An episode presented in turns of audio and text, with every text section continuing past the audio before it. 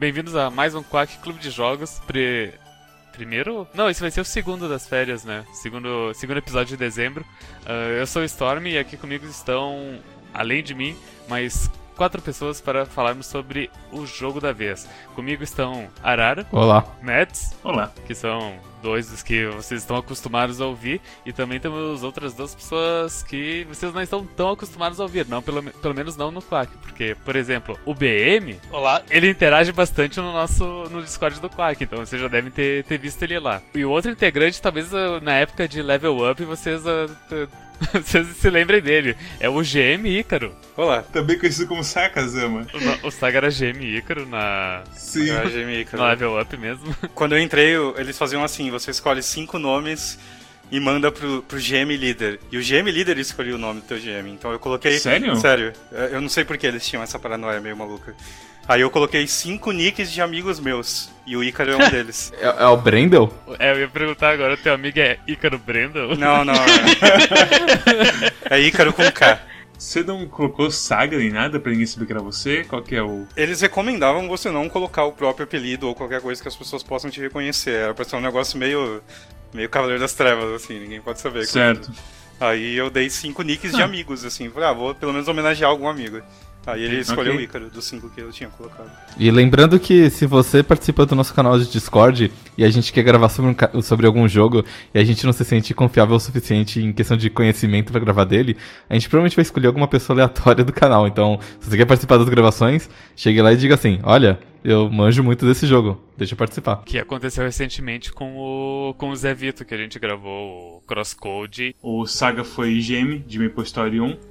E ele também jogou bastante Maple Story 2. Eu não sei quanto você jogou, Saga. Quanto que. Tô com 51 horas em Maple 2. E eu tô tipo 53. É porque a melhor parte do tempo, os últimos dias eu não ando com muito tempo, então eu só logo eu, eu faço as coisas de, de crafting e gathering e isso já dá bastante nível, mano. Nos dias da semana que eu tô cansado no trabalho também, eu, eu, eu faço isso. E o BM é o líder da guilda de Maple Story 2. Nossa. VM é o líder da guilda e ele já jogava o jogo antes mesmo da, da gente começar a jogar. E foi ele que nos convenceu a, a começar a jogar, inclusive. Com muita resistência no início, mas. Porque é Maple Story. Mas Maple Story é que nem ópio. O difícil é. uma, vez que, uma vez que tu usou o primeiro, depois vai tranquilo. Maple Story 2 ele é um MMO da Nexon. Ah, eu- a Nexon ela, ela trouxe o jogo pro ocidente ou ela é desenvol- desenvolvedora mesmo? É as duas coisas. A versão primeirona é a da Coreia, né? E agora eles trouxe- trouxeram a versão ah, mundial, digamos. Eu sinto que eu tô jogando pra um action RPG e não um MMO. Ele é Diablo misturado com. Com Buddy Poke. com Blood É. Poke, sim. Inclusive, nós chamamos muito o jogo de, ah, carinhosamente, de Bud Poke 2. Por causa do estilo gráfico dele, todos os personagens É, são bem fofinhos e bem carinha de Buddy Poke mesmo. É, mas é, é, um- a visão é Diablo, mas a, a ação é bem mais envolvida do que Diablo, eu diria. Você diria mesmo? Talvez com o Diablo 3 é mais parecido, que tem um pouco mais de direcionamento. Diablo 3 de console, talvez. É, talvez o aspecto de ser de controle seja o que te dá essa sensação. Sim, talvez. É um jogo difícil de se escrever, eu acho. Por mais que tu possa dizer, ah, ele é um MMO. ah, digamos, acho que quando eu eu falo MMO, o, o, o padrão de MMO hoje em dia continua sendo o World of Warcraft, né? E não é. Acho que não tem nada a ver com World of Warcraft. Tipo, acho que em WoW não dá nem pra, tipo, jogar em controle decentemente, né? Não, não dá, não. Isso de controle consideramos que é, é uma coisa nova, vai. Pra MMORPG é bem recente. Poucos fazem, dão um suporte tão bom quanto o Maple Story 2. Mas Maple Story 2 é um MMO que você pode fazer muita coisa. Você pode seguir a história da quest, que é engraçadinha e bonitinha, e de vez em quando morre gente. Meio trágico. sim, sim. Todo mundo aqui terminou? Eu, eu terminei hoje e realmente é muito trágico. Eu não esperava o final. Sério? O final é triste? Cara, eu nem, Não, eu nem não terminei ainda. Acontecem umas coisas que. Tipo, no meio você já percebe, meu amigo fala, cara, é tudo tão bonitinho, por que, que tem que ser assim, sabe? Então, tem, tem uma parte que não é muito spoiler, porque, tipo, é literalmente um cara que você nunca fala, que ele aparece morto, e aí mais pra frente, você vai pra mãe cega dele levar uma última fita cassete pra ela escutar o filho dela falando. E tem a gravação. Por que demorou tanto pro meu filho me mandar essa mensagem? Haha, vai lá cuidar dele. E tipo, você não fala pra ela que ele morreu. É bem, é bem do nada isso. E, e ela te dá quatro poções. Nossa, eu nem tinha reparado. A história principal é uma parte do jogo, mas aí você também tem toda a coisa de exploração de mapas, que cada mapa tem as estrelinhas, que você pode fazer objetivos únicos em cada mapa. Alguns repetem bastante, como usar o binóculo e por aí vai. Você pode fazer uma fazendinha na sua, na sua casa. Você pode tocar instrumentos e ir do 0 ao 100 só fazendo isso, né, BM? Sim, dá. E por aí vai. É curioso o jogo que ah, em MMO geralmente ah, tu o jeito básico de tu, de tu ir de um nível pro outro é matando bicho e ganhando experiência. E também é, nisso tu acaba ganhando itens e tudo mais. Mas nesse jogo eu acho que o que eu menos fiz foi ir atrás de bicho pra matar bicho. Ah, a experiência principal é ganhada através da, da- das quests, que apesar de ser um MMO, eu diria que as quests são até elas até que se esforçam pra ser diferentinhas, exceto as quests básicas de tipo, ah, fale com a pessoa que está ali do meu lado, daí tu fala com ela e ganha 5 níveis. Mas isso é só no início do jogo. Não, mas tem umas partes no meio do jogo que do nada fala assim: ah, vai lá falar com o cara. Você vai lá e fala, ele fala, agora volta lá pro outro cara. Aí você volta. E tem as mate X inimigos também, tem bastante quest, tipo assim, mate X inimigos. Mas, mas eu achei que até esse modelo de quest é bem suave, assim, não tem muito. É porque o combate é gostoso. É, mas acho que além disso, tipo, na principal, por exemplo, você tá fazendo, aí do nada você tem um flashback, aí você controla o carinha do flashback, a outra muda a visão do jogo e ele dá, tipo, uma homenagenzinha a Maple, Maple 1, que era 2D, e a outra você entra num mecha e, e protege a cidade, depois você enfrenta o mesmo mecha. Tem um monte de coisa diferente, assim, ele não fica enjoativo. É uma variedade bem saudável. Não só assim como ganhar experiência, mas em cada aspecto dele. O máximo assim, que repetitivo é coisa como ficar pescando, porque não tem jeito. É só um minigame que nunca muda, mas de resto é, uma é, é meio assustador assim, de como que o, o MMO coreano evoluiu de, de Maple 1 até aqui, sabe? Inclusive quando. ah, ah, enfim, a gente movimentou bastante o Discord do, do Quack esses tempos falando de Maple 2, ao ponto de que umas tantas pessoas viram a gente falando e. Ah, esse jogo é, é bom mesmo, eu vou conferir. Daí começavam a jogar e daí nos perguntavam, tá, e o que, que, que eu faço agora no jogo? E a gente falava, fala sempre, a gente fala sempre, ah, faz o que tu quiser. Porque tem, muita coisa pra fazer no jogo, seja fa- farmar ah, a tua fazendinha, ah, fazer a quest principal. Pegar as coisas de minérios que não é da fazendinha, e das ervas também não é da fazendinha. Até colocar uma cadeira na sua casa te dá experiência. Tipo The Sims. Inclusive, no começo desse episódio, se o Mads fez o que ele prometeu pra mim, ah, a música de abertura foi tocada por um incrível dueto Mads e Arara. Mads no, piano, Mads no violão e Arara no piano, tocando a, a música de abertura. Então, e isso também dá muito XP. É só ficar tipo, ah, toca música durante 3 minutos lá e pronto, você ganha XP e, e ganha os achievements e ganha experiência tocando música e. Os achievements, quantos achievements diferentes. É tanto troféuzinho diferente de tudo que você faz. Se você fica andando no chão, você ganha troféu. Se você pula, você ganha troféu. Se você sai voando, você ganha troféu. Se você morre, você ganha troféu. É, é, uf, é aquela coisa, gotinha por gotinha de serotonina direto no seu cérebro, sabe? Dá pra entrar na casa de qualquer pessoa do jogo, até porque não tem como dar griefing nem nada do tipo. E, e daí tem a, tem a votação do melhor arquiteto, que dá pra. é- é, pode votar em quem tu acha que é o melhor arquiteto, daí tem o ranking das pessoas que. ah, enfim, ah, ganharam mais votos. E o cara que ganhou a, que tá sempre em primeiro no ranking sul no servidor sul-americano é o Alone. E o Alone ele fez uma casa da praia que tem que ele fez ah, com as mecânicas oferecidas para construir casa no jogo. Ele fez alguns trainers para as pessoas poderem ah, treinar co- corrida infinitamente, nado infinitamente, queda infinitamente, uso de poção infinitamente, para que eles possam pegar todos os achievements. É um mapa de achievement de TF2, pra quem se lembra como que era isso. mas você precisa de um elástico no seu controle pro seu bichinho ficar andando pra frente pra sempre. É incrível, assim, o quanto, o quanto que esse cara fez e o quanto que o jogo deixou ele fazer. Eu acho que é o mais importante aqui. Assim, a coisa de casa é bem, é bem complexo, tem a coisa dos portais ali do lá de cima da casa dele que você pode ir pra qualquer lugar do mundo. A coisa de música, você pode fazer música com vários instrumentos diferentes, você tem 500 mil teclas para cada instrumento, para você fazer um tom diferente em cada tecla. É, é, é complexo, tudo no jogo assim é denso e rico, sabe? O quanto o, o jogo te permite fazer coisas é bizarro ao ponto de, do jogo parecer aqueles servidores de Ragnarok que experiência, drops e tudo é tipo 10 vezes o, o normal de um servidor oficial. Uh, e daí eu, e, e daí eu penso, uh, tem muitos resquícios nesse jogo que parece que Tu, tu vê como que o jogo era na versão da Coreia e eles a readaptaram agora para essa versão uh, mundial, tipo tirando uh, todos os elementos pay to win, mas ainda ficaram tipo os rastros deles. Por exemplo, quando tu vai uh, construir a tua, tua casa e decorar ela, a imagino que na versão coreana, cada um dos blocos que tu fosse colocar na tua casa custava dinheiro, tipo cash, reais, dinheiro de verdade. Enquanto nesse jogo eles simplesmente colocaram tudo de graça, mas tu ainda vê os resquícios, tipo, em vez de eles simplesmente tirarem fora o, a, a taxação, eles deixaram a taxação de zero reais, sabe? é, tipo, é eu fiz uma lista das coisas que eu acho que o que eles, tipo assim, alteraram. Sempre Storm sugeriu que eu fizesse por Sim, isso. É, é, porque é muita coisa. é, é, muito Sim. interessante isso. Tipo assim, esse negócio da casa. originalmente. É, só, dava, só tinha essa casinha para customizar os jogadores que ou comprava aquelas, tipo, uns uns plots, tipo assim, no mapa mesmo, você fazer sua casa, ou você podia alugar um apartamento. Mas pra você ter uma casa, você tinha que pagar uma taxa mensal de dinheiro do jogo, de, de mesos. Uau, é o terror da vida real, no meu videogame. Eu tinha que alugar um apartamento. Sim, só que o apartamento era, funcionava como é a casa atualmente. Tipo assim, era uma casa sem localização física no jogo.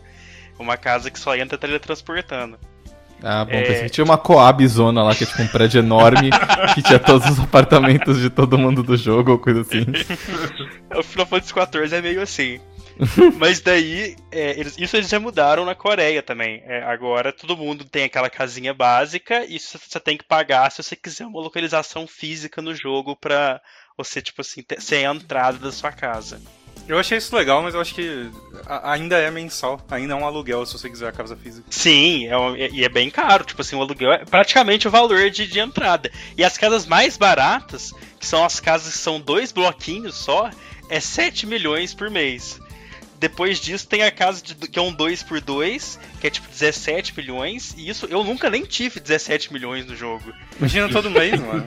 Eu tenho 200 horas de jogo nesse jogo. Pera, quanto que custa a casa do Alone por mês? Eu, eu Aquela casa do Alone é, 17. é, eu acho é que é 17. 17. É um 2x2. É um 2x2. A, aquelas maiores são 59 milhões. E eu lembro que eu vi eu falei, ah, eu junto 59 milhões. Aí eu, aí eu cliquei pra ver e é tipo, aluguel. Aí eu, vai tomar no cu, velho, que porra é essa? Imagina 60 milhões todo mês, mano. Como assim? Tá muito exagerado esses valores. Tá um pouquinho. Tem muito lugar pra você comprar casa e você vai passando e só vê, tipo, tudo vazio. Tem muito mapa com muita localização pra você, pra você alugar mas tipo, 90% nesse ponto o jogo tá vazio. E tem assim, tem casa vazia em cidades grandes, tipo Queenstown, que a gente mais aparece lá e fica porque lá que é a, tem a casa do youtuber e que tem uma, os outros NPCs, você tem muita coisa vazia. E aí você tem tipo umas cidades super isoladas com umas coisas custando o mesmo preço. E aí você se lembra das regras assim de, imobili de imobiliária, de especulação imobiliária, sabe? Tipo, esse lugar ninguém vai ter interesse nenhum de ter uma casa aqui porque ninguém vai ver essa porra. Ele não vai ganhar nada com isso aqui. Aquela coisa tem que primeiro crescer a cidade, começar a ter indústria, padaria para aqueles cantos, e as pessoas vão começar a querer morar lá. Não, tem aquele mapa que é literalmente um negócio em construção, que tem um hideout dos heróis do. do não é dos heróis, tipo dos rebeldes ali do finalzinho da, da história do jogo que tem uns plot ali de casa que não tem porra nenhuma em volta. Tem mapa que você vai que é literalmente na Caralholândia, assim, você sobe uma montanha e tem um laguinho no topo da montanha e um plot. Você fala, bom, você, quer, você vem aqui se você quiser ser um ancião da montanha, viver sozinho aqui. Acho que é um mal bem comum de MMO, onde, tipo, só tem uma grande cidade, que é o hubzão, e as outras o pessoal não vai tanto. Eu achei que no caso do Maple ele faz bem isso, porque todas as cidades são importantes e o, o fato de ter os objetivos de mapa e as dailies de mapa e o fato de cada. A, a, história vai te introduzindo a cada um dos mapas, você sente que, tipo, não tem uma cidade principal. Você pode ir pra Lilian, você pode ir pro Perion, você pode ir pra Porto Lit, eu vou até hoje para entrar naquelas ilhas lá, então. É, tudo tá vivo, assim, não tem aquele lance da cidade ficar morta e a, a outra tá entupida de gente, sabe? Eu achei bacana. Muito, muito servidor de Ragnarok Online que eu jogava, Frontera era a única cidade que funcionava. E o resto é deserto. É. Até o WoW tem, teve esse problema por muito tempo. Acho que eu não sei, só não digo que tem até hoje quando tô jogando. Mas ficava tipo uma cidade, a capital entupida. Dependendo da expansão, era, era a capital da expansão entupida e aí todas as outras capitais vazias. Tipo, literalmente vazias. Assim. Aí você sei lá, perde um pouco da vida do negócio, assim. Você, tipo, ah, ok, tá tudo vazio. E é uma coisa muito estranha, nessa coisa de comunidade e tudo mais, assim, de a comunidade local, assim, que vai se formando nas cidades e tudo mais, é uma coisa muito única. E é, é bom que eles fazem pelo menos isso das dailies e tudo mais pra dar um, um up nisso. Porque Tria é principal, mas Queenstown você tem o, o palquinho lá pro pessoal dançar. É, então tem um pouco de é, variedade. é do lado de Tria, tipo, é, é 15 segundos pra tu ir de uma pra outra. É, e aí tem, tem a cidade lá do Darkwind, que também tem um pessoal lá, mas eu não sei se tem alguma coisa É que essa cidade que lá. você tá falando é tipo Guarulhos, Osasco e São Bernardo. É, É. Deixa eu fazer uma pergunta sobre o jogo. Eu joguei umas 5 horas, 6 horas, eu terminei. Eu, cheguei, eu joguei até a parte em que aparece um, um mecha e você controla o mecha. Que eu achei É. divertido. Ah, mas eu, eu tô com uma dúvida, porque vocês falaram que eles removeram a, a monetização de várias partes do jogo. E o jogo é de graça. Então, como é que eles ganham dinheiro? com duas coisas. Primeiro, com o GC, que é conteúdo gerado por, ah, pelos usuários. Ok? Então é que nem os, os, as- os chapéus de Dota e aí eles pegam uma, uma parcela. Exatamente. Só que, é um- só que é muito mais simples de tu colocar um chapéu no jogo do que é em Dota. Então tá cheio de lixo nessa loja. É, tá che- é cheio de lixo, mas. É parte do charme. Você quer uma camisa do Bolsonaro? Nossa, mano. O, o- é, inclusive no, no servidor brasileiro, as coisas que mais vendem é o chapéu do MST e a camisa do Bolsonaro. Use os dois mesmo tempo para grande poder. E a outra coisa, além de UGC, é, é uma coisa mais. ah, sabe o Warframe?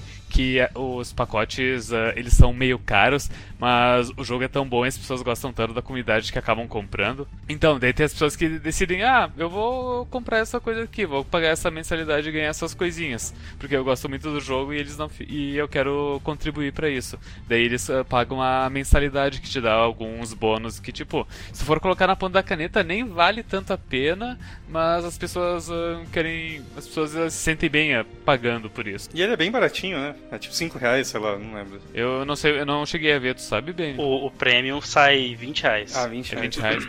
É, Ok. baratinho. por um mês. É, por mês. Ele dá pequenos bônus, assim. Sim, é. BRO era o quê? 15 reais por porra nenhuma? É, BRO é 15, só pra você ter acesso. Eu acho que o WoW é 15 ainda, só pra ter acesso. Então esse é tipo, o jogo é de graça, mas você pode pagar 20 pra ter. 20 por premium tá, pra- tá bem baratinho pra. E eles Eu vendem que- cosméticos muito bonitos também. Tipo assim, os, os cosméticos mais bonitinhos são os, os feitos pela, por eles próprios. E esses só tem como você comprar com é, a moeda que você paga dinheiro. Porque tem uma moeda que você recebe no jogo que deixa você comprar, tipo, 90% do cash shop.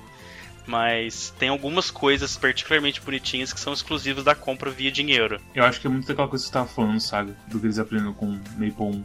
É, eu acho que eles aprenderam bastante com o Maple 1, cara. Tanto em gameplay, tanto em grind, quest, quanto em loja. Porque no Maple 1 a loja era bem. Tinha, por exemplo, todo mundo queria vender. Aí você tinha que comprar uma barraquinha, tipo uma barraquinha de limonada, pra você poder vender. Ah, e, e tinha vários tipos, então você podia ter uma barraquinha em formato de uma barraquinha de madeira, uma barraquinha, sabe? E aí você ia no, no cash shop, você comprava uma barraquinha dessa, e ela e você podia comprar uma versão que durava 7 dias, uma versão que durava 21 dias, uma versão que durava 90 dias. Só que chegava no fim disso, você tinha que renovar, porque ela ia desaparecer do seu inventário, você ia ficar sem barraquinha. E quase tudo era assim. Então, até cosmético era assim. Então, tinha um monte de roupinha muito bonitinha que você queria comprar. E aí você olhava e ela durava 90 dias. Porque quando os coreanos fizeram, eles pensaram, tipo, ah, o povo quer comprar uma roupa, mas eles não vão querer usar a mesma roupa todo dia ou o ano inteiro. E aí lá na Coreia isso meio que nunca foi um problema. Quando veio- trouxe esse jogo pro Brasil, o brasileiro olhou aquilo e não tinha nenhum outro jogo que tinha item temporário de cash. E aí eles falaram, cara, por que, que eu vou comprar esse bagulho que vai desaparecer? O brasileiro não, não, não, não, pensava em, tipo, eu vou querer usar isso a vida inteira. 90 dias não é bastante, às vezes eu nem vou jogar 90 dias. Mas ele só, ele só olhava aquilo e falava, vai desaparecer, pra que, que eu vou comprar? E não comprava. Então a gente teve, tipo, a gente começou a pedir pra Nexon na época pra deixar a gente fazer promoção de vender o item eterno. Então, tipo, ó, vamos fazer uma semana de promoção, a gente coloca oito peças de roupa e essas peças de roupa vão estar com um precinho um pouco acima do de 90 dias, só que ele vai ser eterno. E aí funcionava muito bem, porque aí o cara não, ele não se importava se, tipo, eu vou mesmo querer usar esse óculos a vida inteira? Eu vou, eu vou usar esse óculos? Não, ele só via que ele tinha sete dias para comprar aquele óculos que ia durar para sempre. Se ele não comprasse naqueles sete dias, ele nunca mais ia ter aquele óculos que ia durar para sempre. Na cabeça dele, não importava se ele queria usar, se o óculos era feio, foda-se. Então tinha nego que, literalmente, tipo, você botava promoção, ele pagava o boleto e foda-se, tem roupa para sempre. Entendeu? Nesse, Mas tipo, é... no, no, na questão do cast, eles melhoraram muito, assim. O, o lance dele pegar uma página da Valve e fazer a comunidade trabalhar para eles é bom. Uhum. Por mais que deixe a loja feia, Amigo meu começou a jogar e falou: Caralho, Saga, descobri a bosta da loja de jogador. Que merda, eu não quero mais jogar essa bosta desse jogo. Ah. De tão feio que era aquela merda, né? Tipo, mas depois ele, ele aceitou, mas tipo. É, é, bom, você faz. A comunidade vai trabalhar para ti, você tira um corte. O, o gurizinho que fez a merda do item horroroso dele vai ficar feliz porque ele tá vendendo o manto da Katsuki lá. E, e é isso, cara. Funciona bem, né? Outra coisa que o, que o Saga disse que ah, o jogo 2 ele mudou em relação ao 1. Eu acho que ele mudou a versão internacional pra versão coreana, porque a versão coreana do, do Maple Story 2 ele também tinha esses problemas, sabe, de, de itens temporários e outras coisas que não pegam tão bem assim pro resto do mundo. E eles acabaram adaptando. Inclusive, uh, no momento agora que a gente está fazendo essa gravação, eles recém anunciaram que uh, vai sair as uh, Shadow Raids em breve, que é tipo um, um, conteúdo de, de endgame.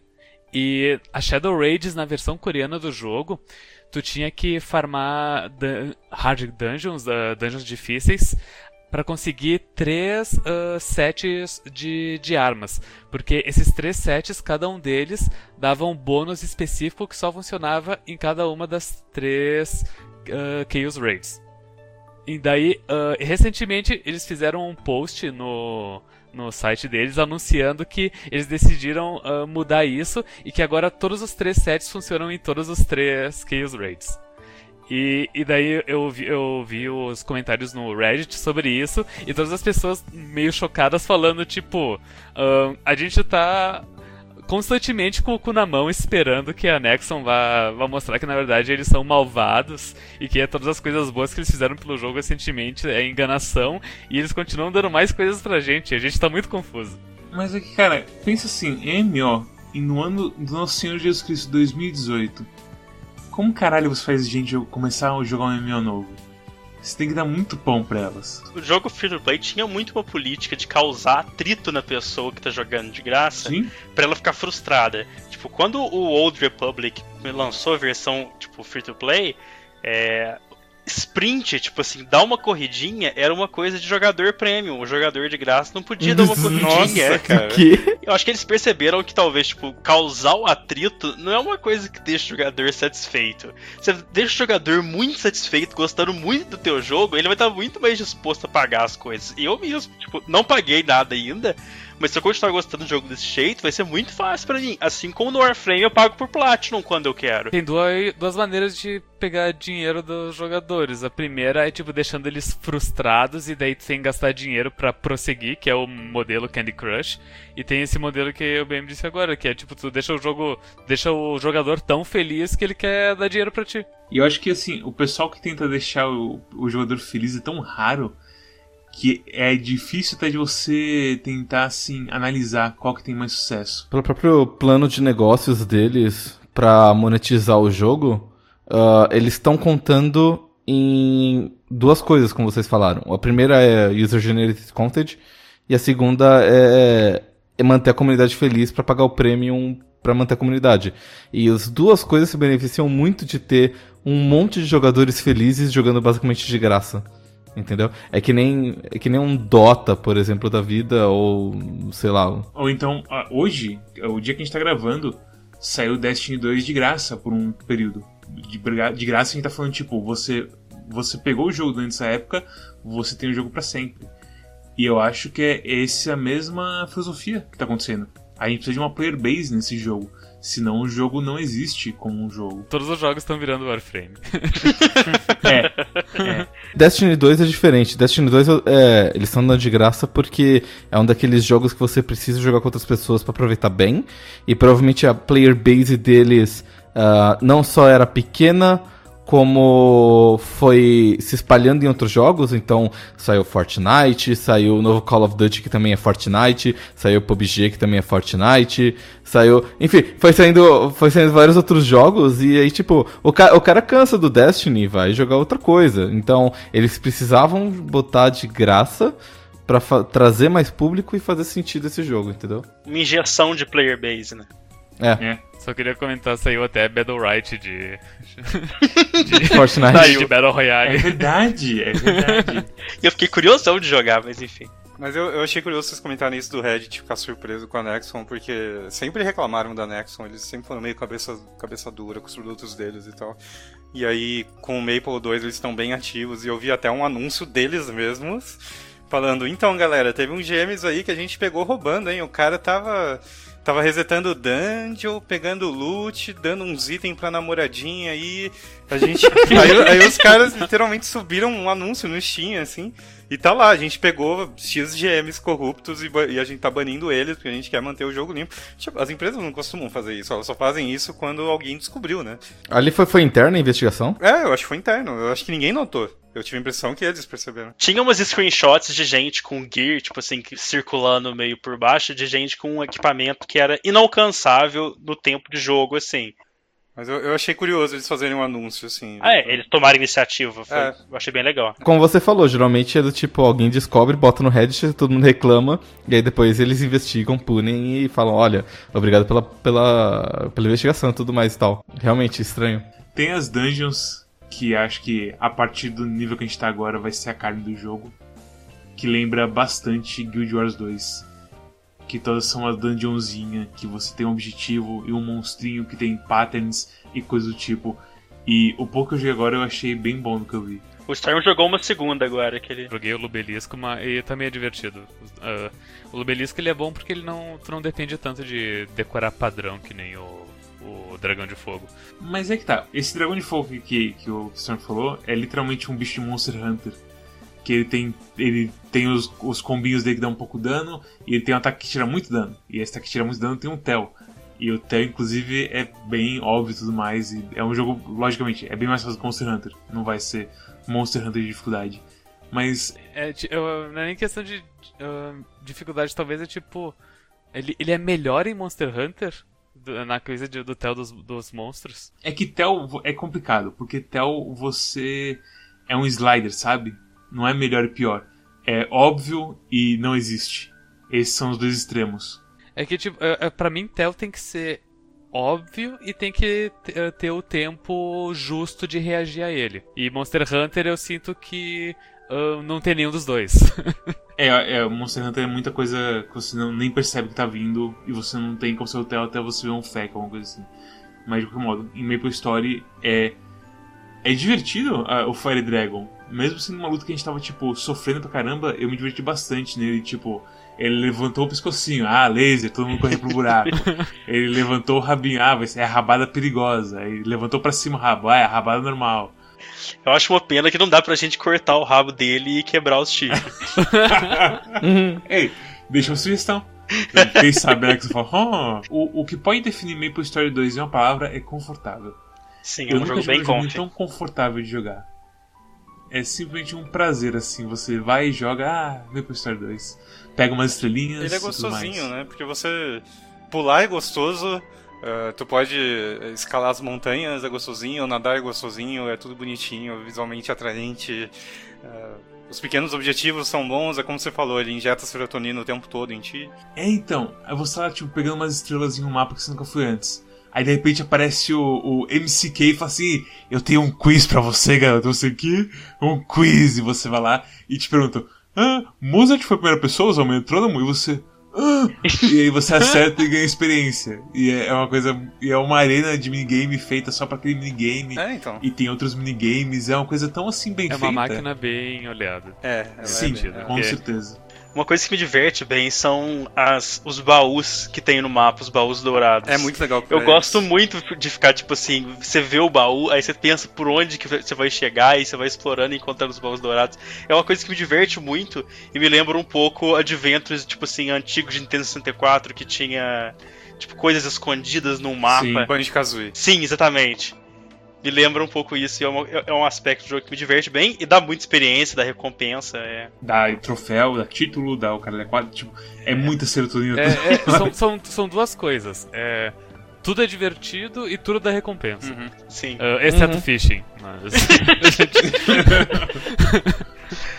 Eu não sou viciado em MMO. Eu não joguei Guild Wars com vocês.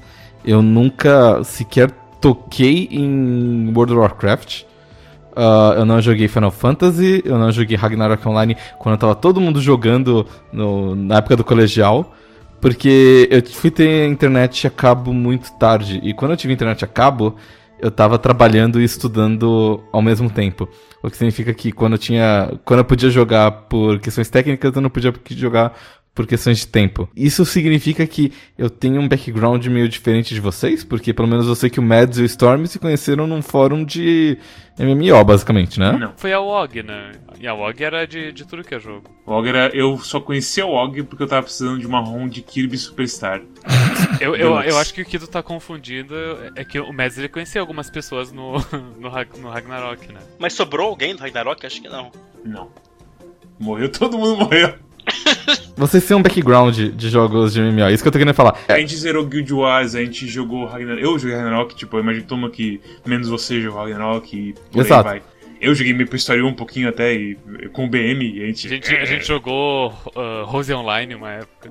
Sim. Fly Os meus amigos jogavam Tibia e nem Tibia eu joguei. Tibia também. eu jogamos Tibia eu joguei também. É. Pra não dizer que eu não joguei- nunca joguei Tibia, teve uma, uma vez que eu liguei o jogo, aí me mandaram entrar no porão e matar rato, aí entrei no porão, matei os ratos e falei assim, ok, e agora? Aí eu não sei, eu fechei o jogo. Eu tinha um amigo meu que todo mês ele chegava e falava: Cara, Tibia é muito incrível, mano. Tibia, Tibia, não sei o que. E ele falava tanto, tão bem do jogo, que eu baixava a merda do Tibia. Eu entrava no jogo, eu matava um rato e eu falava: Que merda. E eu desinstalava. E aí, mês seguinte, ele me convencia de novo. Eu fazia a mesma coisa. E eu nunca passei dos ratos e pra mim o jogo é ruim. Eu tinha amigos que jogavam Tibia a ponto de fazer contas de venda de poção, eu nunca entendia. Mas eles tinham tipo um personagem que só fazia poção pra poder ganhar dinheiro pros seus negócios. Eu tinha amigos que eles eram GMs de servidores de Ultima Online. Então, eu, eu- eu sei perfeitamente de que eu sou um, um grande outsider. E eu nunca joguei MMO direito e eu nunca me interessei muito. Ah, então, quando eu joguei esse jogo, eu. É como se eu tivesse jogado o primeiro MMO da minha vida pra valer assim.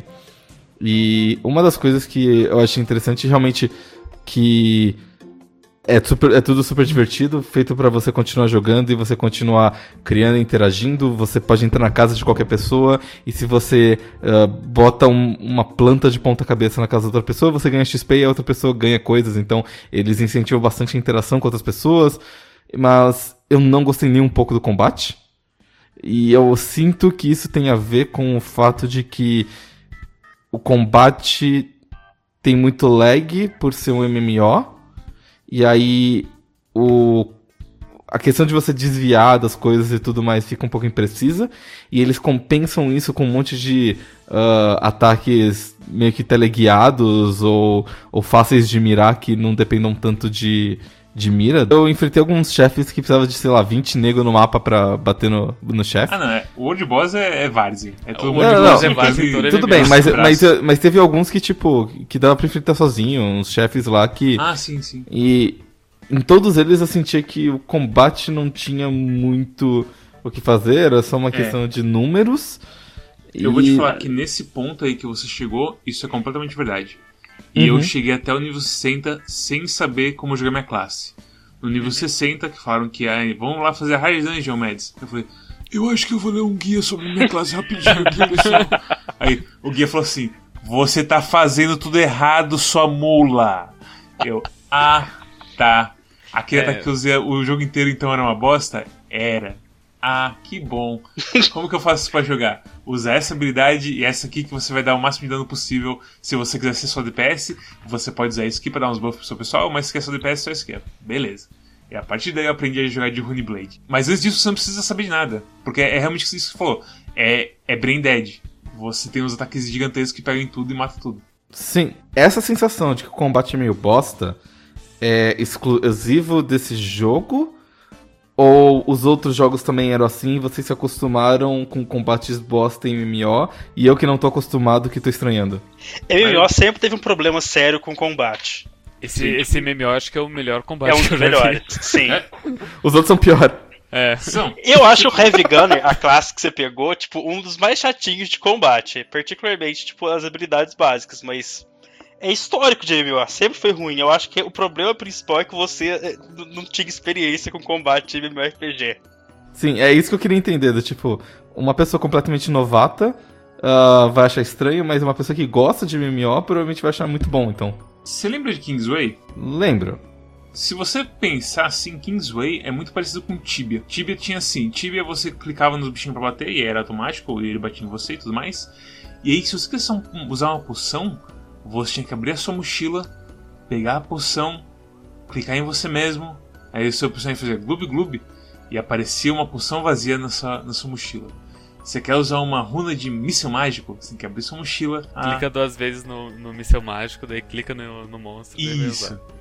É, então assim, MMO sempre foi meio bizonho. É uma pergunta muito válida assim que cara tá fazendo. Sim, Porque eu tô pensando assim, em Ragnarok Online eu acho que talvez seja melhor.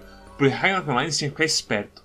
Você tinha que ficar, é, ver quem você tá atacando, quem você tá curando, quem tá te bufando, pra você ficar esperto de como tá o, o ritmo da batalha. Se você tá morrendo, se não tá morrendo.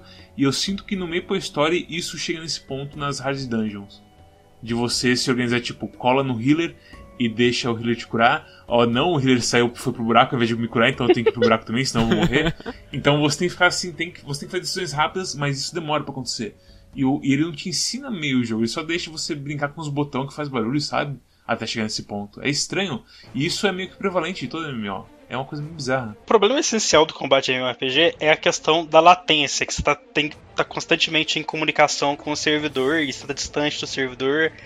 Então, tipo, os MMORPGs foram evoluindo o método deles de lidar com isso, ó, chegando eventualmente na Apple Story 2, que funciona muito bem, eu acho. Então, é, eu não sinto lag. Eu, também não eu sinto, também não eu sinto lag no bem 2. razoável. No 1 era bem ruim. No 1, às vezes, no 1 tipo, às vezes o monstro encostava em ti, o bonequinho demorava, aí ele dava um knockbackzinho assim, aí ele começava a piscar, né? Que era a indicação que você tomou dano. No 2 eu não senti isso, não.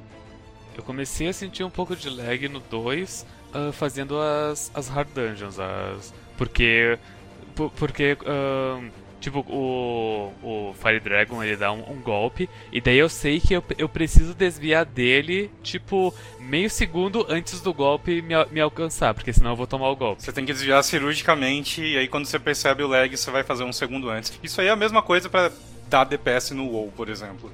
Eu, eu jogava o WoW com 500 de latency, por exemplo. Hoje em dia, o molecada jogar com 10, eu não sei. Mas na época, por exemplo, você, você ia dar DPS com o Warlock, você via a barra de vo- que você tava caçando a magia. Então, eu apertava o botão muito antes da barra chegar no fim, porque eu sabia que a, a hora que a, que a latência for do meu PC até o servidor, a skill que tava carregando já vai ter saído, eu já vou estar carregando outra. Se eu esperasse visualmente olhando pra barra, eu ia perder DPS. Então você aprende na marra, você sente, né? Você vai pelo feeling. Bizarro. É, mas, mas, tipo, É, o combate em é- MMO é ainda tem o problema da progressão, né? Porque se você coloca um combate mais complicado, que você vai ter que pensar e desviar de tudo, e, e- ou então você vai limitar a poção, ou, ou, tipo, nesse jogo é abundante. Se você limitar a poção pra deixar mais difícil, ou, ou colocar combate de, de dungeon de endgame no começo do jogo, a molecada não vai jogar, cara. Em WoW é a mesma coisa. Começa matando o javali. Eu nem digo de ser difícil, eu mais eu digo da, de tipo ser responsivo, sabe? Porque vo- você tem, por exemplo, o Warframe não tem esse problema, embora ele tenha uns elementos de MMO, ele não tem esse problema porque cada cena de combate é entre quatro jogadores e, e os mobs. Então significa que tem menos coisa para o servidor processar e fica mais fácil. Como qual- qualquer combate nesse jogo está sujeito a ter uma galera de 20 pessoas atacando os bichos, mesmo que sejam os mobs mais simples, né? Você não tem muita separação entre tipo o que é uma dungeon e o que é uma cidade. Então ele tem que processar os ataques de todo mundo e tem que processar os movimentos de todo mundo e aí isso que provoca um pouco do lag, eu imagino. As dungeons são de quatro pessoas só. Eu não acho que você tá sentindo lag. Eu acho que você tá sentindo. Não é uma questão de lag, é uma questão da filosofia de design do combate usada para é, compensar a existência do lag. Porque é tipo aquela coisa que de jogo de luta. Que você tem o, o build-up pro ataque, você tem as frames ativas, e aí você tem o tempo de voltar o, o personagem à posição neutra. Em MMO, eu acho que tudo isso é sempre muito grande, mas muito grande. E o Warframe é, o, acho que é a, a exceção, assim, que é um jogo de verdade, entre aspas. Mas você. É difícil sim pe- pensar em um MMO que seja tão preciso quanto, sei lá, é, Metal Gear Reve- Revingança, ou então Bayonetta, jogos assim que você precisa de milésimos de milésimos de segundo na sua mente para você conseguir ter uma performance boa. E Tem alguns jogos que tentam fazer isso e aí tem gente que reclama que fica meio ruim por causa do lag. Então eles, eu- em geral, eles, eles fogem disso mesmo. É, eu acho que é por isso que, que os bons. O, o Fire Dragon lá tem aqueles stealths tão óbvios. Porque se você fosse uma coisa meio Monster Hunter, ia meio que fritar a pessoa por tomar um, um dano que ela não tem como evitar. E às vezes, tipo, no, todas as, as animações do jogo demoram bastante sim pra sair em relação a esses jogos mais rápidos. Então acho que talvez seja isso que dá a sensação de, de lentidão assim nele. O Final Fantasy XIV tem um problema bem real nesse sentido quando você chega nas, nos chefes mais difíceis, tipo assim, não sei se é Extreme, não sei qual é a nomenclatura, não lembro mais. Mas que tem chefes que tem golpes que, tipo assim, a partir de tal latência, você não vai ter tempo suficiente pra reagir. Então, tipo assim, você só consegue enfrentar ele se você tiver uma latência abaixo de X. Tem, Uau. tipo assim, Uau. tem classe que. Tem uma classe específica que pra você ter DPS no topo, você precisa ter abaixo de tal latência. Dá pra você jogar desviando disso, assim, sabe? Tipo, contornando esse problema. Mas não é o jeito ideal de jogar. E aí tem classes, por exemplo, como Monk ou Ninja, que pra você dar o top DPS, você tem que estar esperto e bater do lado do bicho, ou bater na bunda do bicho e voltar na hora certa. E isso, quanto mais lagado você tá, pior é. Enquanto maguinho, você só aperta esse botão e caça magia. Você não precisa se preocupar muito com movimentação. de longe. É. E aí imagino que Maple tenta curar isso fazendo todo mundo ser meio lerdão. E aí não importa tanto a, a latência pra todo mundo. É, A gente não sabe ainda o que, que vai acontecer nas, nas dungeons, as Charles Raids, que vai sair ainda, né? é, eu acho que vai É, falar melhor é, depois. Oh Porque, a- boy! porque as, as- porque as Chaos Raids elas são pra 10 pessoas. Sim. Oh boy! É, já, já, Ai. já prepara a cabeça aí pra fazer dungeon com o, com o Kuzudo e, sei lá, com os randomzinhos Oh assim. que- boy! Então, eu, eu queria chegar nisso porque é o seguinte: Cruzeiro. o, o fato do combate ser um pouco estranho pra mim é o, o grande problema do jogo, porque vários dos outros jogos me prendiam porque o combate era legal e porque os desafios do combate eram legais e porque eu, eu me divertia, por exemplo, em Warframe testar armas diferentes ou testar frames diferentes com poderes diferentes e enfim, tudo mais. Nesse jogo, como o combate, não só ele é meio merda, como ele não precisa ser. Ele não é o foco do jogo. O foco do jogo é todo o resto. Fazer música e você pescar e, e participar dos quizzes do Spring Break e os Tem caramba. roupinhas bonitinhas. Eu, eu não, não me prendeu isso, sabe? Eu não tenho a menor vontade, não tenho o menor interesse em, tipo, ficar cuidando de casinha e, e fazendo música. A única coisa que eu fiz foi assim, porra, achei legal a música, vou compor aqui a música do, do Quack, pedir ajuda pra, pra um amigo ouvinte do Quack pra me ajudar a tirar a música lá. Transformei numa partitura e... Mas, mas eu não... Tipo, depois de 5 horas, depois de a parte do Mecha, que eu olhei assim, ah, beleza, já tô na metade aqui da história. É, não preciso mais, tô de boas. Eu falaria pra você dar uma chance pro, pra outra classe, tipo cavaleiro, assim. Se Não você, se você quisesse dar uma última chance pro jogo, eu experimentaria outra classe que eu acho que. Outras classes que eu acho que tem um combate mais interessante e dinâmico do que o, o Heavy Arms, o artilheiro. Eu já, eu já acho que o jogo não é pra ti mesmo, se você não curtiu. Mas, mas, tipo, eu acho que é bom o fato dele ter muitas outras coisas pra tentar aprender, porque eu mesmo eu tô cagando pro combate, sabe? Eu fiz tudo menos o combate. Então, quando eu pegar 60, eu for fazer a, a, a raid, aí eu vou ligar mais pro combate. Mas por enquanto, O jogo ele, ele oferece todas essas coisas divertidas pra tu fazer e o combate ele realmente fica no segundo plano e o combate ele só vai entra em primeiro plano quando tu já tá tipo no, no level máximo e tu vai começar a fazer as dungeons difíceis e as Chaos Raids.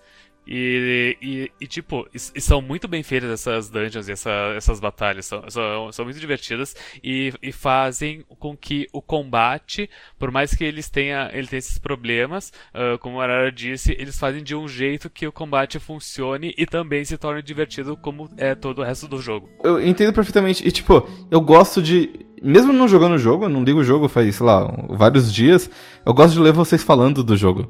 Porque eu, eu, eu gosto do conceito de um mundo compartilhado onde vocês estão tudo. Ah, vamos. Vamos fazer as coisas aqui para contribuir com a guilda e vamos. É, é isso que cai nome disso aí. É, então, eu, eu, eu, gosto, eu, gosto, eu gosto de ver vocês trabalhando no jogo e, tipo, aproveitando ele. E, tipo, de vez em quando vocês colam lá uma, uma foto de, de vocês botaram uma máscara do Cosmos no jogo, eu acho engraçado e tudo mais. Mas eu, eu não quero perder meu tempo com um jogo que não. Foi só uma boa ideia. Pera, é, é uma coisa que puxa da sua cabeça, né? Eu não, não sei. Eu, eu, achei que eu tinha visto, enfim. Eu Meu Deus. acho que sou eu com isso, mas é um bom sonho. Caralho, é um ótimo sonho. Como esse episódio só vai lançar daqui algumas semanas, a gente pode. a gente pode fazer com que o futuro se torne realidade. Meu Deus tem uma outra coisa muito boa que é tipo os outdoors que tem na cidade. E você pode pagar Sim. e alugar um horário e botar a cara do Cosmos no outdoor, se você quiser também. Eu gosto dessa parte do jogo, sabe? Tipo, a irreverência do, de um jogo onde as pessoas ficam trabalhando pra e ficam construindo um mundo juntos. É como se fosse um grande servidor de Minecraft, assim. Eu gosto do lado do grande servidor de Minecraft de observar de longe. Não gostaria de participar. A parte do combate é qualquer coisa, assim, sei lá. Não, mas é, é, é uma crítica bem válida. Porque todo MMO meio que é bosta mesmo em combate. É, e se as coisas que não são o combate não te prenderam até agora, então não, não tem o que fazer. É, por isso tem gente que simplesmente não toca em MMO, né? A pessoa fala MMO, o cara já faz careta e não, vou jogar o meu Red Dead Redemption 2 aí, sei lá. E, enquanto tem outras pessoas que tu fala MMO e ficam tipo, hum, eu não devia, mas é. ele tem 200 horas. Para quando quiser, irmão. teve uma vez, teve uma vez que eu tinha um amigo que ele era muito viciado em qualquer jogo, ele viciava muito fácil. E a gente tava tipo em outubro ou coisa assim, e ele tava meio mal das pernas de, de nota, de, de estudo e tudo mais, assim e tal. Então ele tava estudando bastante, em todas as aulas, assim. E aí um belo dia eu cheguei pra ele e falei assim, ô, oh, você viu tal jogo que saiu no site tal, um MMO louco que saiu de graça? Ele, você não devia ter feito isso. E ele, tipo, faltou por uma semana a aula, e aí ele começou, tipo, vir erraticamente, dormir nas aulas quando vinha. Caralho. E eu acho que eu estraguei a, a carreira do cara. Você, é aquela coisa, é, talvez não, você tenha estragado a carreira do cara, mas isso é claramente um caso de doença. É, o Tron foi o culpado. Eh, já falamos sobre isso, Arara. O, a raposa do Pequeno Príncipe estava tentando enganar ele. Tu não é responsável por aqueles que tu cativa. Justo. Tipo, se não fosse você, é, ia ser um banner no Steam que ia fazer ele jogar. É. É, é, e, tipo, isso era em 2000 e 2004, 2003, nem tinha. Ele podia entrar sem querer no RPG site, ops! É. Você nunca ia saber que foi, foi isso que, que levou ele a. O, não, eu, o CD eu, de Ragnarok na, na embalagem de cereal ia fazer ele jogar, não fiquei no sim da culpado. Nossa, lembra. Sucrilhos. Oh, é, não! Lembra a época que via Grand Chase nos sucrilhos? É, teve. Isso aconteceu mesmo, eu não sabia. Eles fizeram mais de uma vez, fez um sucesso. Apenas queria café da manhã. eu, eu, tipo, eu, eu joguei Grand Chase uma época e, dei uma, e eu tava no mercado com, com os amigos meus e a gente viu CD de Grand Chase no sucrilho, a gente comprou os sucrilhos e voltou a jogar Grand Chase. Funciona, então. Qu quanto tempo acho, vocês acham que levam até eles levarem um grande DMCA Copyright Act infringement? Uh, porque toda vez que eu entro na cidadezinha lá da Queenstown, que tem um palco onde as pessoas podem tocar música, estão sempre, tipo, tocando uma abertura de Jojo, uma, hum, uma, uma, música de Final de, Fantasy. A abertura de Attack on Titan é bem comum também. Então, só, só tem o Yabu jogando nessa merda, então toda vez que você entra, tem alguém tocando alguma abertura de anime em algum lugar. E teve uma vez que eu dei muita risada também, que eu morri Aí eu voltei pro ponto de respawn e tinha um cara tocando a música mais triste do Naruto. Eu falei, cara, que adequado. Ai, ai. Provavelmente tem um- uma cláusula ali que diz que todo conteúdo gerado por usuário é de responsabilidade do usuário. E aí, tipo, a- o problema desse jogo é que as pessoas estão vendendo as coisas. Elas estão vendendo itens com, com Kabuzaku da Akatsuki. E aí o que vai acontecer é que se alguém quiser processar, vai processar o usuário. Elas estão vendendo. Elas não estão vendendo, elas estão trocando por objetos do jogo. O, o- o objeto tem valor monetário? Talvez. Tipo assim, Então- Eu acho que é por isso. é- talvez seja por isso que tem duas moedas premium. Hum, Um- Uma coisa que acontece é, você você paga pela template. Se eles decidem que tem. Aí você usa da template pra fazer o, o, o modelo. Se eles decidem que tem uma coisa de errado, o que eles fazem é, eles devolvem a template, some o item, e se você pagou por ele, você devo- eles te devolvem o dinheiro. E tu toma um banzinho de, sei lá, quantos dias. Tipo, Eu acho que não. Que, que daí limita o que tu pode falar e tal. Ah, ah, toma assim porque eu É? vi um cara. Eu vi um cara falando no Reddit que ele, que ele foi banido.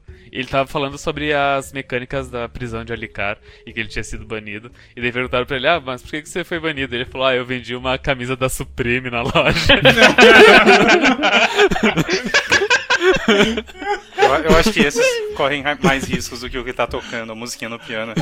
Mas, Sim, mas eu acho engraçado quando você usa uma. Vai, vai tocar música, o, o, o jogo te tira completamente do.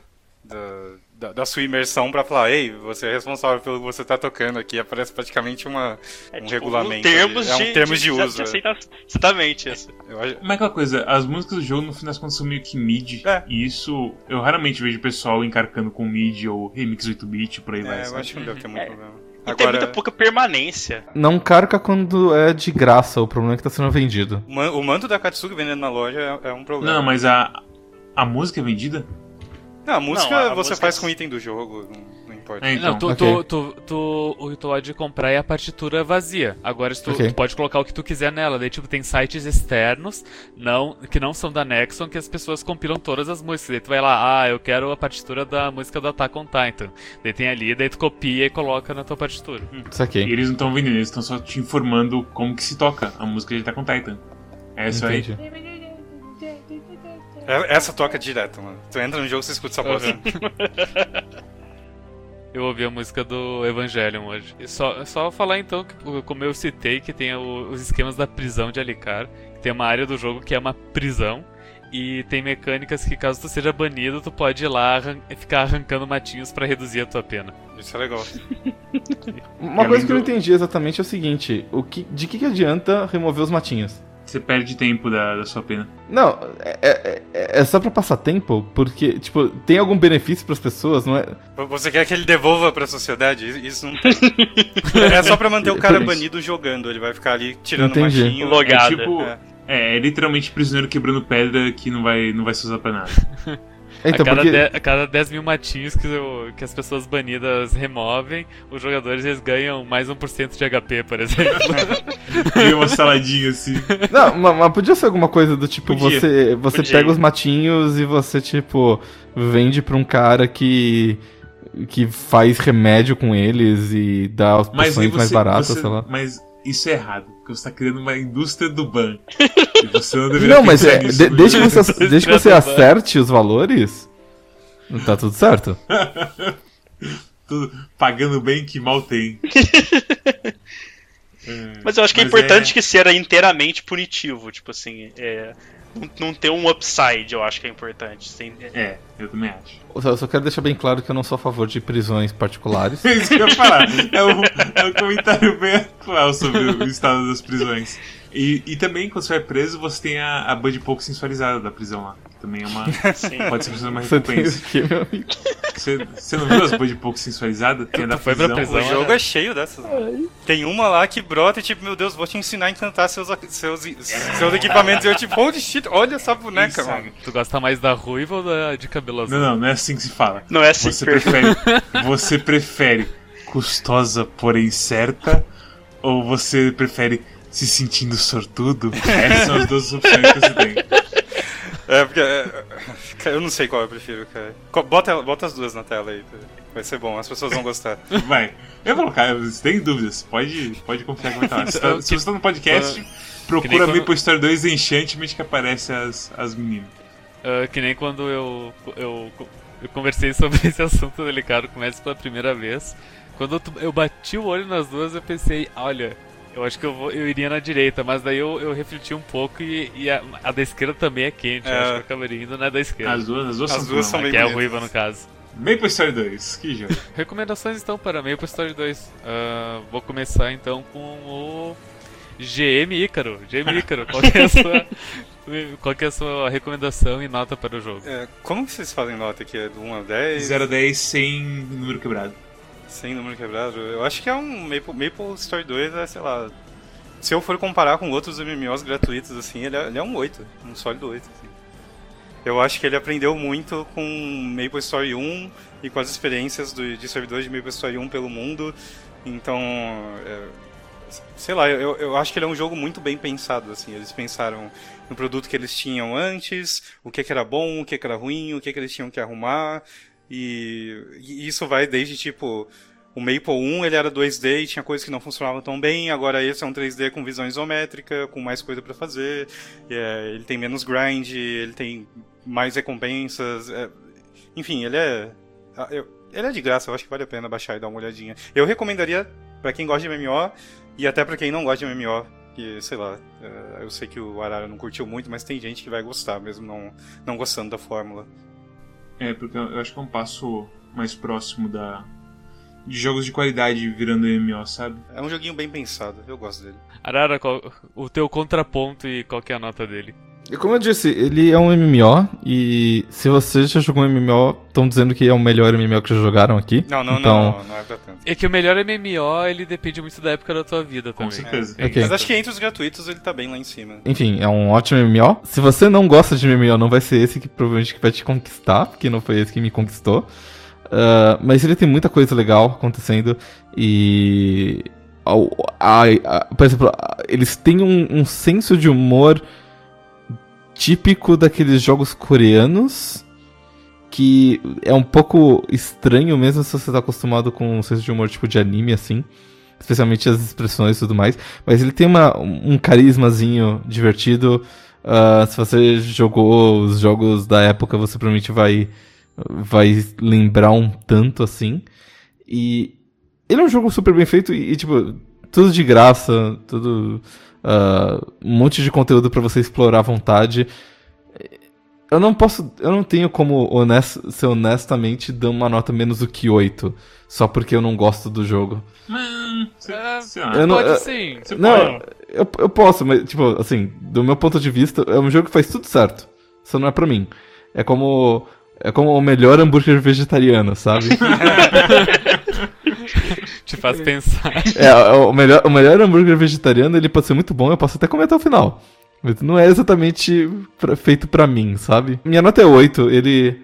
Ele é super bonitinho, ele roda bem, é bem otimizado, ele, você consegue fazer música, você consegue pescar, você consegue responder quiz sobre música. É, eu, eu, eu fiquei muito puto porque eu participei de um quiz e aí perguntaram se a bola da.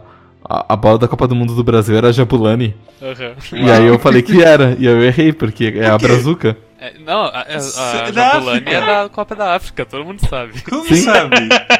Cid Moreira falando Jabulani. Eu sei Cid disso. Moreira. Eu te- eu tenho, eu tenho memória ruim. Enfim, é um jogo onde você tem que saber qual é o nome da bola da Copa do Mundo do Brasil, sabe? O cara não sabe o que é Jabulani. Que né? jogo Fala- fantástico. Então é uma nota 8 pra mim. Mads, qual que é a tua avaliação e nota? Eu recomendo pra todo mundo que encostou em qualquer MMO, porque realmente sim, ele é confortável. Ele é um jogo pra jogar conversa fora com os amigos. Agora que a gente tá chegando nas dungeons difíceis e agora passando já pras Chaos Raids, blá blá blá, sei lá as quantas, eu acho que o desafio é divertido pelo que eles propõem, sem ser horrivelmente assim é, injusto. E aí você recebe até um ranking no final de para ver quem, quem que é o mais tijolo do time. Isso é, é divertido nesses jogos pra você saber assim o que você tem que melhorar na sua performance e tudo mais. E de resto é é pura diversão.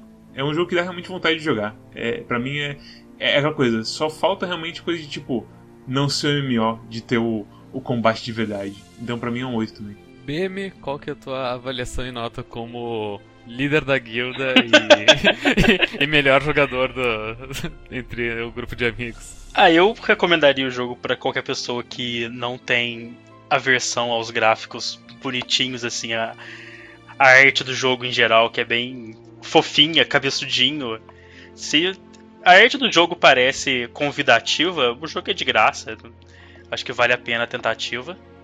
É, e a minha nota é um 8 também.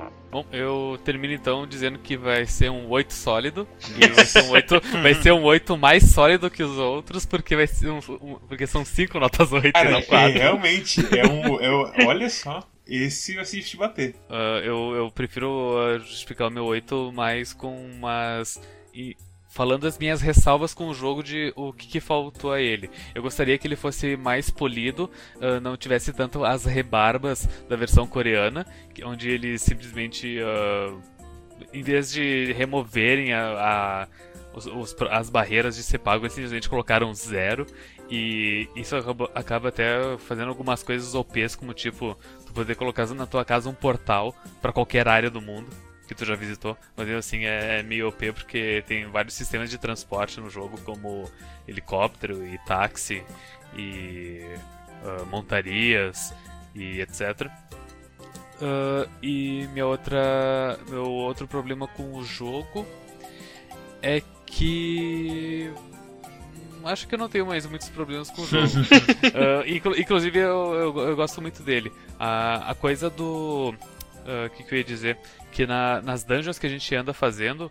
ah, MMOs eles são muito conhecidos nessa questão por, pelo RNG, que demora muito até tu conseguir o equipamento que tu gostaria.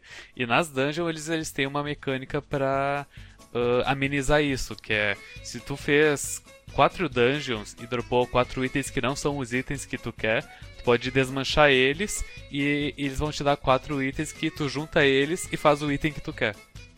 Então, se tu der azar quatro vezes seguidas, tu pode garantir o, o item que tu quer. E isso é muito legal porque nunca. Não, não rola a frustração de não dropa o item que eu quero. Que é algo que até em jogos como Warframe, que são jogos ah, grátis, ah, que fazem muitas coisas bem feitas, ele, nesse jogo, no Warframe ro- rola essa frustração, e nesse jogo não rola.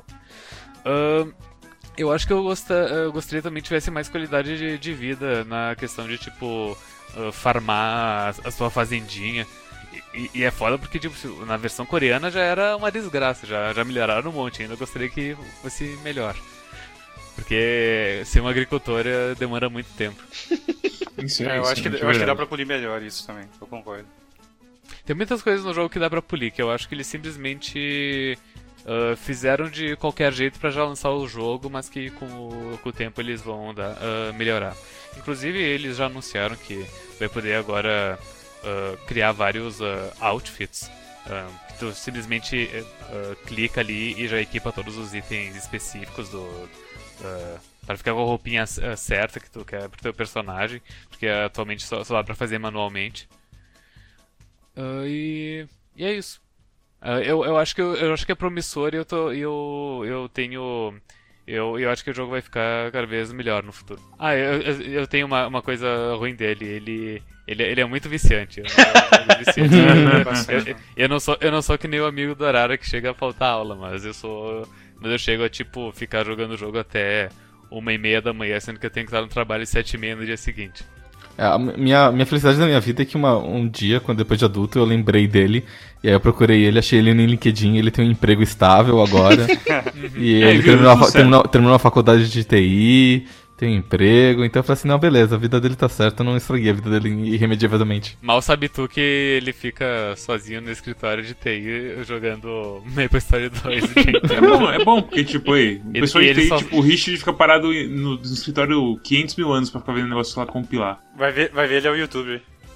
É? Vai saber. Daí, daí ligam pra ele falando, ah, deu pau no meu computador, não consigo abrir o Adobe Reader. Daí ele fala, tá, tô, tô resolvendo aqui uma questão no servidor, daqui a pouco eu vou aí. Daí ele termina a dungeon que ele tá fazendo. daí ele vai lá, instala o. Adobe Reader no computador da pessoa e volta pra sala. Faça, faça o seu jabá OBM, Meu jabá, eu não tenho jabá, eu. eu... inventa um. Faz o Que? jabá da guilda. Ah, sim. Então, pessoal, se alguém assistiu esse vídeo, baixou o jogo, resolveu que quer jogar conosco, nós estamos no servidor sul-americano, que é o melhor servidor, porque você tem o pessoal fazendo propaganda do Bolsonaro. É, Terrível. a nossa guilda chama Quack Clube de Jogos, mas para você entrar nela você precisa mandar mensagem para alguém que está dentro dela. É, o meu nome no jogo é Beatrix, com X. O nome do Mads é Henske, com É. R-E-N-S-K-E. Isso. E o Storm, que vai ser o mais fácil deles, é o Store, que é tipo Storm Store. sem o M. E o meu, e o meu é. Eu, eu sou Francisco. Ah, sim, claro! Francisco Virgolini. F Virgolini. O Virgolini? Isso. Eu esqueci como que é. Virgolini. Qual, é o- qual que é o- Saga mesmo? Era. É Saga-chan. É Saga Ah, Chan. Saga-chan, né? é Saga-chan é o mais fácil. Realmente, até é mais fácil do que Store, até, porque pode confundir as pessoas. Sim, enfim, só Saga Chan sem espaço. Saga, faz o seu jabá. Ah, eu faço lives no Calibre Ordal todos os dias, às, lá pelas 9, 9 e meia da noite, em twitch.tv Calibre Ordal. A gente joga um monte de jogo, lançamento, coisa velha, o que dá na cabeça. Se você gosta de assistir lives no Twitch, estamos ali. ok. Ok, então Uh, a- até o próximo episódio, pessoal. E obrigado aí pela participação de vocês. Eu que agradeço o convite. Muito obrigado. Muito obrigado. Falou. Tchau. Parabéns, até mais. Muito obrigado. Tchau. Tchau, tchau. Ah, ah, esse, esse é o, esse, é o, esse é o barulho de, de, de duas ou três semanas se passando instantaneamente. Faz duas ou três semanas que a gente gravou o episódio de Maple Story. E desde então aconteceram muitas coisas no jogo. E a gente decidiu então gravar esse, esse pequeno pós-comentário para colocar no, no final do, do episódio de Maple Story 2. Ah, vai ser um comentário bem breve, tá? Só eu e o BM aqui. Oi, BM. Olá. A gente vai só falar sobre o seguinte. A gente falou no, no último episódio que. No último episódio. No episódio. que. Que teve. ah, que eles estavam pra lançar uma. É, é umas dungeons, né? O endgame, né? É um endgame novo no jogo chamado Chaos Raids. E o jogo mudou bastante desde que eles lançaram essas Chaos Raids, porque elas são extremamente difíceis e não basta ter a habilidade para conseguir vencer elas. Tu precisa também ter equipamentos de nível muito alto e para conseguir esses equipamentos de nível alto, tu precisa cair no grinding do jogo de uma forma ridícula, principalmente porque não é uma coisa garantida para tu fazer os upgrades nos equipamentos é uma é uma chance. E se tu, é tipo, acho que a chance base é tipo ah, 30% e daí vai caindo, né? É, tipo, foi sério o suficiente que o, o tom da comunidade mudou, assim. O, como que a comunidade inteira estava encarando o jogo. Passou de uma coisa que era parecia quase que inteiramente positiva e de repente, tipo assim, o Regis, o pessoal no jogo tava assim revoltado com a situação do jogo depois desse desse update. E foi uma coisa muito ridícula, porque, tipo, o jogo, ele tava. ah, toda. A, ca- a cada, sei lá, 3, 4 dias, a Nexon tava dando um monte de coisa pra gente. E a gente, a gente tava recém saindo do fim de semana. Fim de semana não, a. Uma, uma- Acho que foi umas duas ou três semanas de luxo dobrado nas Foram dungeons, três. né? Foram três semanas de luxo dobrado nas dungeons. E daí eles simplesmente tiraram isso fora da gente e introduziram uma coisa. Uma área de endgame nova que é tipo praticamente impossível de passar e, e tiraram o, o recurso que ajudaria a gente a acessar essa, essa, essa dungeon nova. Mas assim, é um problema particularmente quando você chega no final do jogo. Até chegar no final do jogo, tudo que eu falei, e eu acho que o pessoal concorda também no episódio anterior, é, válido, se aplica. É só quando você realmente chega no final do jogo, se você decide que você quer enfrentar o endgame, aí vai ser uma experiência frustrante e desagradável. O ideal é que quando você chega no final, você fala, não, fechei esse jogo, vamos embora. É, é, exatamente. Então, tipo, ahn, apesar, e apesar de, dessa, ahn, desse episódio frustrante que teve aí, ahn, a Nexon tem, tem ouvido os jogadores e tem respondido e ah, mostrado que eles ente entenderam o, o, problema que todo mundo enxergou, eles disseram que vão lançar então uh, novas áreas para os jogadores, que vai ser tipo o, a ponte entre as dungeons difíceis e as, e as Chaos Rages, para que o povo consiga se equipar melhor e que não tenha essa, essa parede tão, tão alta e, e tão difícil de, de, de se escalar. Uh, e que se, se torne uma experiência enfim mais suave. E eu sinto que é só dar tipo um ou dois meses que ele já, já, vai, já vai contornar todo, todo esse, esse, esse mau, mau estado de espírito que, que, que houve na, na comunidade. É um jogo que se você vai encara como um MMORPG, você acaba caindo nessa armadilha do endgame. Tipo assim, é uma dungeon, que é, é uma dungeon que, pelo que entendi, a maior parte já era igual uma outra. Na verdade, não é uma dungeon, é um chefe, que é igual o chefe já estava no jogo. Sim, sim.